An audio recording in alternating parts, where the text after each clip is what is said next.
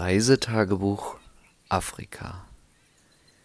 Meine Lebensreise führt mich nach Afrika, doch sie beginnt in Deutschland. Denn hier habe ich meine Partnerin Simi kennengelernt. Nun sind wir schon fast zwei Jahre ein Paar und bald geht es endlich, endlich los. Die lang ersehnte Reise nach Afrika steht bevor. Es ist nicht meine erste Reise, doch es wird die aufregendste Reise für mich sein. Und wohlgemerkt unsere erste gemeinsame Reise. Was wird uns auf unserer ersten gemeinsamen Reise begegnen und was wird geschehen? Ich bin Dennis und eine echte norddeutsche Kartoffel. Und nun werde ich zum ersten Mal Simmys Mama treffen.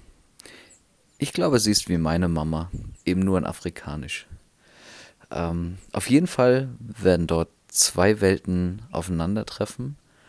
Ähm, doch es wird äh, sehr, sehr spannend und sehr, sehr fröhlich, da bin ich schon sehr sicher.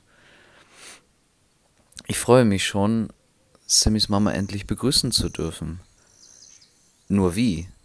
Umarmen? Die Hand schütteln? Ich weiß es einfach nicht, denn viele Dinge laufen da unten ganz anders und ich muss noch lernen, wie diese aufregende und spannende Kultur funktioniert.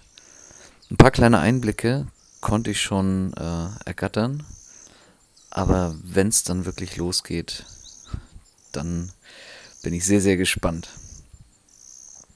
Natürlich sind wir nicht nur da, um Simmys Mama kennenzulernen und ihre Familie kennenzulernen und Urlaub zu machen.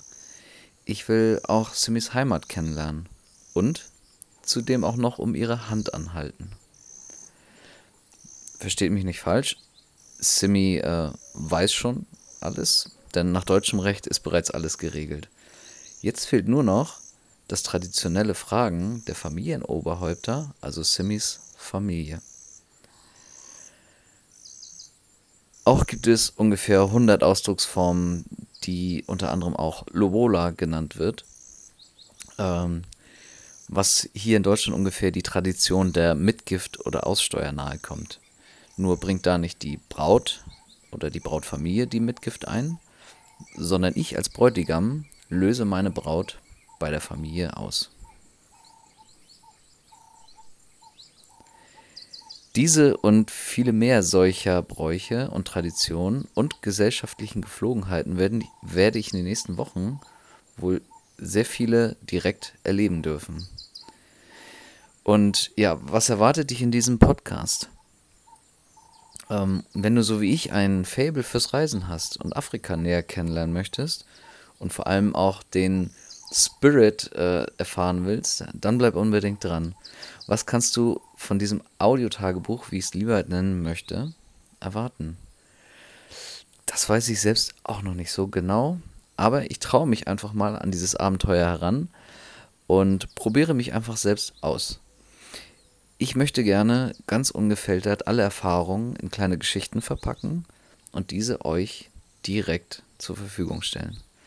So dass ihr, wo auch immer ihr seid, äh, schöne, kleine, kurzweilige, interessante Geschichten über Afrika, das äh, Leben zusammen mit einer Afrikanerin, das Leben in Deutschland für sie, also ihr werdet ziemlich auch hören, wie äh, ihr es hier oben bei uns ergeht und was für sie der Kulturschock war hier oben. Ähm, wie sie sieht, wie wir äh, Kartoffeldeutschen so leben. also, schließe die Augen und tauche ein in unsere Welt und das Reisetagebuch Afrika.